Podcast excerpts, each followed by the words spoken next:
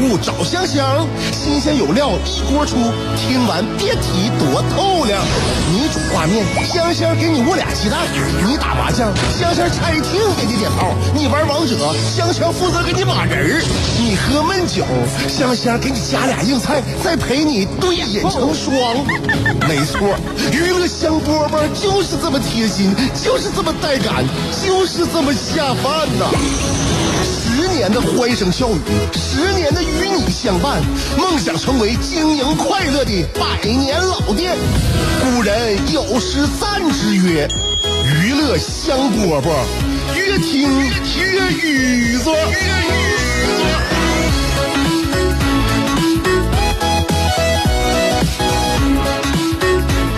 收听我们的娱乐香饽饽，下午两点钟 FM 九十七点五直播给您。同时呢，你也可以在蜻蜓 FM 随时收听直播和回放。感谢互联网啊！你们知不知道，在我们小的时候，你现在你看听我节目也是一样啊，你可以听重播，对吧？你愿意听直播，那当然更好了，听热乎的、新鲜的。然后呢，网上的电视节目呀，你想看哪期就看哪期，电视剧想选哪集就选哪集。在我们小的时候，你有没有你能不能想象？现在可能九零后、零零后都想象不了。就是说，如果你喜欢一个电视啊，你没有赶上电视里边准备播放你一直在追的那一期新节目，就那一那最新的一集，如果你错过了，那就是永远都错过了呀。所以在以前有很多很多东西，在我们看来特别都特别宝贵，现在可能在我们心目当中宝贵的东西真不多了。娱乐香饽饽，希望你能珍惜。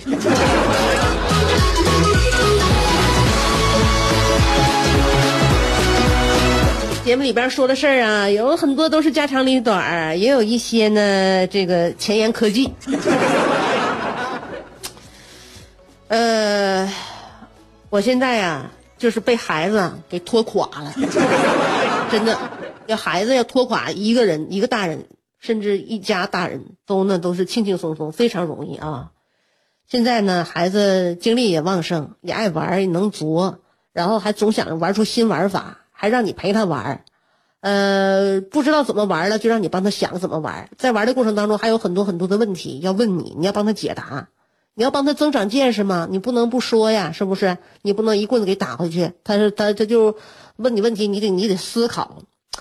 所以呢，我就发现呢，在这个跟娃较量当中啊，你就磨练自己的心智，而且我们从自己呢小的时候家庭当中，呃受的影响，有一些呢我们带到我们自己身上了，还有一部分呢我们想要排斥不带到自己身上的。比如说，我妈特别能叨叨，在我面前可能唠叨了，后来呢有段时间我就逆反，与此同时呢还总把她这些唠叨呢挂在心上，弄得我特别矛盾，于是乎我就不想呢。再把这种状态带给我的孩子，我就我就痛下决心，以后我有小孩绝对不在我儿子面前碎碎念。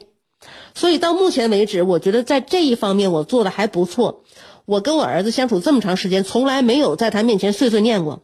但是我背着他，跟我的亲朋好友，跟我的收音机前听众朋友，能念叨念叨三百多万人，念念念念叨给三百多万人听。所以我身边的朋友和听众们就遭殃了。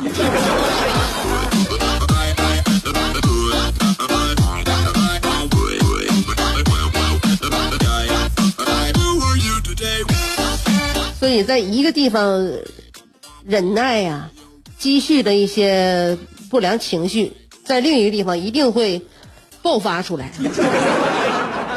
我在我儿子面前真的就是一个不唠叨的母亲。但是我背着他，真的就跟他那点事儿啊，谁见了我都谁我都跟谁讲一遍，真的。所以作为一个养育着一个目前看来算是正常普通的孩子的母亲呢，就算我，因为我养育孩子，我算我我儿子呢，相当于也不算不好带吧，不算是那种地狱级的养育模模式。但是我的感觉呢，在养了孩子之后，亲身的感觉就是被骗了。是被谁骗呢？不是被家里人骗啊，就是那些描述美好的育儿的文章和图片呢。我跟你讲，实实事实上，在生完孩子之后，你会发现那些美好的文章和图片，在生活当中是极少出现的一部分。有一些描述育儿生涯的文字和图片，总是呃愿意谈论什么呢？就是在养育过程当中的获得收获，而不是丧失。他不谈论丧失，他只谈论收获，更多谈论那些高光片段，而不是谈论那些暗淡部分。也不是说就是养孩子过程当中那个欢愉欢乐都是假的，也是真的。比如孩子跟你笑，孩子跟你玩，孩子一头扎进你怀里，他睡觉的时候那小毛茸茸小脑袋瓜靠着你，都是真的。但是所占比例只能在一天当中不到百分之十，另外的九成时间都是在挣扎和折磨当中度过，碾压你所有的快乐。那么你想啊，一成的欢乐能得到九成的笔墨，那九成的丧失却只能得得到一层的关注，这是为什么呢？我分析啊，就养完孩子之后呢，痛苦痛苦让人一一个人思辨，然后让一个人的思考。所以说我总结啊，就是说。大家在养孩子过程当中，总愿意渲染快乐那一部分，有三种可能。第一种可能，确确实实是有那种游刃有余、兴趣盎然，然后呢，嗯，属于那种超级养育者，那种父母能力特别强啊。他们的育儿生活就是散发着理性的光辉。还有一种可能，就是有一些人呢，在养孩子这个事儿上呢，是这个情形上，我跟你说，他们撒了谎。有可能他为什么撒谎呢？有可能是维持自己的个人形象，有可能是为了欺骗他人，一起掉入养娃的陷阱。还有一部分第三种可能啊，可能是大部分人啊，我分析大部分人就是第三种可能，就是经历了有点黑暗的养娃过程，但是呢，他们更愿意回忆快乐的部分，而不是靠实际占比来回忆，因为你超级养育者肯定有啊，那谎言也应该存在。但是呢，你看，从我们发的朋友圈就能够验证，我们自己也愿意发一些看起来更快乐、更阳光、更温暖、更幸福的那个照片那大脑呢，就经常出现这种回忆出错，所以完全可能。我曾经看过一个心理学家丹尼尔，叫叫丹尼尔呃卡尼曼，他发现了一个叫做呃叫做风中定律。就是说，人们其实呢不记得某一个过程当中快乐与痛苦的具体比例，他们只是把最后的感受再加上峰值的体验，二者平均出来，最后整理出来一个这个整个过程的回顾评估。所以在我们漫长的带孩子的过程这这些日子里，我们所有的力气都用来保持和孩子维持存活，所以根本不可能有那个有有余力啊去记录啊或者拍照。但是呢，我们终于熬过那个最艰难的时候了。比如说，一天结束了，孩子终于睡着了，我可以喝一杯小酒，躺在沙发上看手机，然后呢，看看看看里边存的和孩子可爱的照片，看看孩子可爱的视频啊。又或者呢，你孩子已经长大成人了，终于到了一个他只想跟朋友在一起的青春期，不想跟你在一起了。然后呢，你就会回忆起孩子跟你在一起放声大笑啊，在场在草地上的踢球啊，一起吹泡泡啊，吹蒲公英啊。啊，呃，孩子过生日的时候，那些甜甜的生日蛋糕的滋味啊，然后这个时候呢，你终于有时间写写文章、修修图、剪辑剪辑视频，然后发朋友圈啊，育儿的时光是多么的美好，散发着一种玫瑰色的光芒。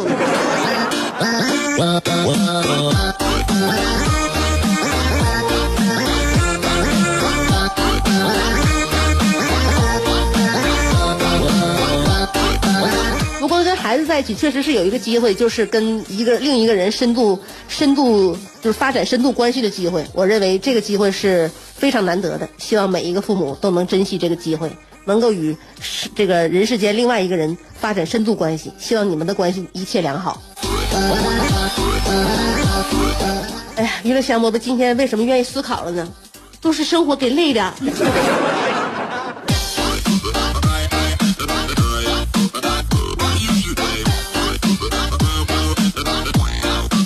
所以呢，有些事情啊，你就不要相信啊。呃，看别人的生活很非常的幸福，也有暗淡时刻，并不都是高光啊。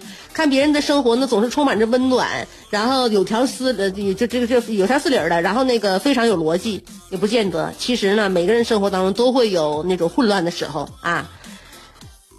不能看表面，就像我们有一段时间有很出现了很多很多那种假的名人警句儿是吧？假冒的名人名言。我跟你说，跟假冒的名人名媛有一种相反的存在，你知不知道？有一些有一些话呀，你看起来一点都不像名人说的，但那就是名人说的。啊，看起来很假，但确确实实就是名人说的。那有一些句子看起来很美，像是名人说的，他他他都是假的。我给你举个相反的例子，就是那种看起来很假，但真的是名人说的。有一句话叫做“不要因为你没有胃口就责怪食物”，确确实实啊，看起来好像没有什么没有什么那个更高深的含义，但确实是泰戈尔说的。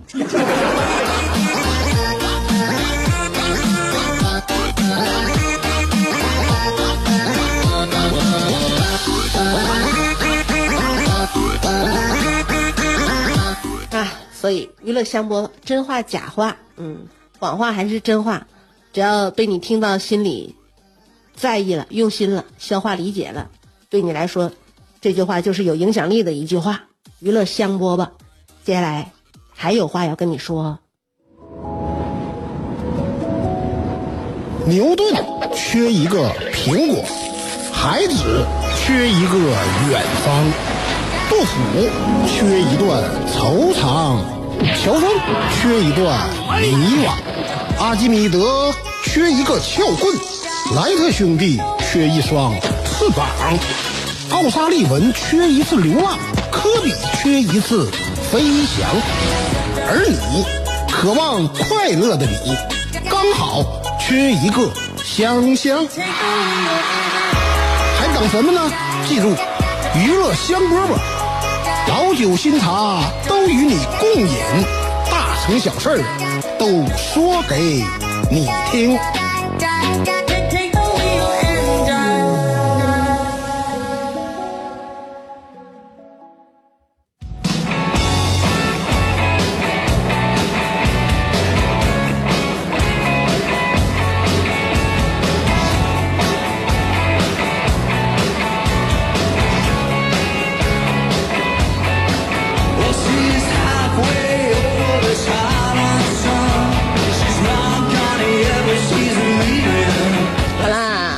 接下来我们要看来信了啊，尔卡，今天这封来信叫做“省油的灯”。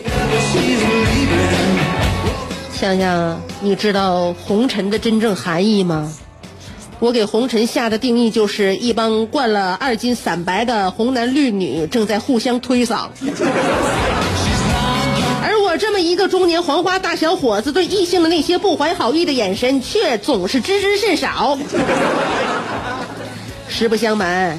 想和我扯的很多，想和我处的太少，这让一代文豪不得不一杯就倒。如果我不给你可乘之机，你将对我，呃，定斩不饶。算了，我宁可晚节不保，因为我也需要刮骨钢刀。厌倦了花天酒地，呃，想回到朝九晚五的生活，这感觉像极了从良。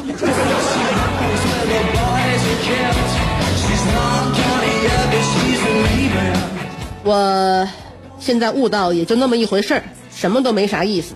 我看呐，还是呃，买两块上海药皂，吃一块，洗一块，然后干干净净、道貌岸然的夹着尾巴去南湖公园相亲角，扒拉来扒拉去，选一个风韵犹存且高度近视的省油的灯，和他一起接受平淡的人生。香，还有三年我就四十了，多可怕！我这个农呃，我这个村东头最帅最帅的小伙，还总感觉自己依然二十郎当。可拿出身份证对照一下日历，再用计算器一算，可不咋的。眼瞅四十了，可我还想继续玩儿。但这三十多年的艺术人生，让我的腰部肌肉有了极大的损耗，让我对肾宝有了主食般的依靠。身体有些累了，可心还在拉硬。对于未来，我想说，想寻一位省油的灯，与我了此残生。南湖公园相亲角很好找，西门东行二百米即到。这里有剩男的月老，有剩女的鹊桥，金龟婿的喧嚣和倒插门的思考。老公公看到了抱孙子的希望。老丈人在这里也看，也可以也可以做到养儿防老。一张张征婚广告被人们用石头压好，生怕被无情的秋风吹跑。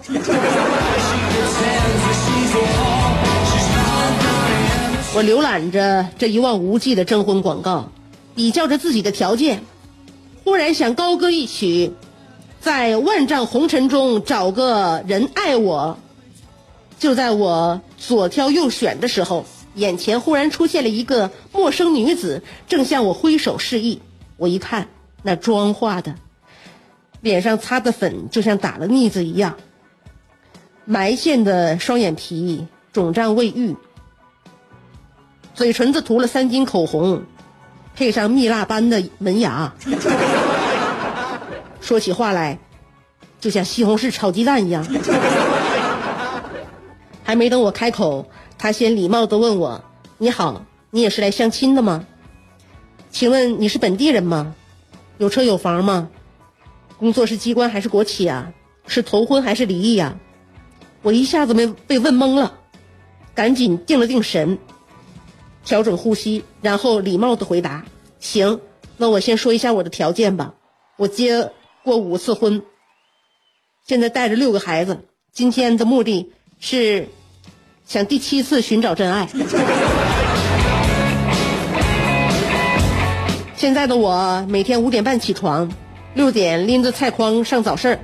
香，我跟你说，你别告诉别人，早市的尖椒、鸡蛋和羊柿子都特别新鲜，还便宜。正当我哈着腰和一帮老头老太太一起挑菜的时候，我忽然瞥见从远处晃晃悠悠走过来一个人儿，我一看。这不是我自己吗？心想，这小子又不知道上哪儿混去了。同时，这个我自己也踉跄的走了过来，忽然也看到了我。我们彼此用不愤不屑不服的眼光看了一眼对方，然后擦肩而过。我继续挑我的菜，而他爱去哪去哪。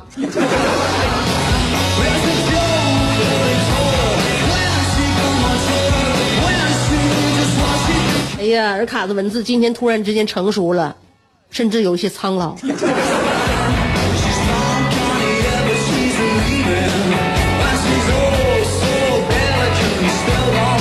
好像内容更深沉了，更深刻了，里面透露出了对自己未来的不安，甚至绝望。你那个在早市挑菜的身影和你原来的那个矫健的身姿相会在一一那一刻，我认为。你可能跟自己妥协了，也跟这个世界和解了。但是不管怎么样，希望尔卡，你未来无论是多么的悠闲，多么的老年，你心中仍住着那个原来的少年。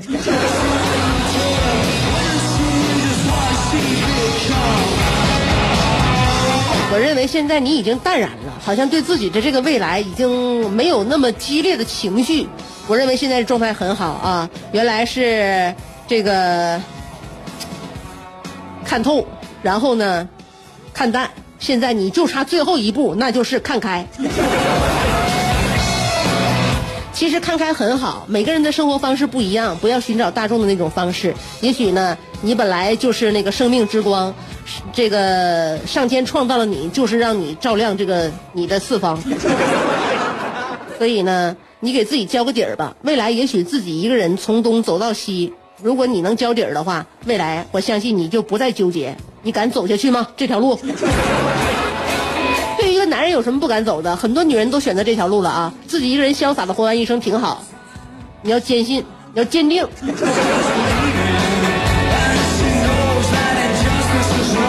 听君一席劝啊，南湖公园你就再也别去了。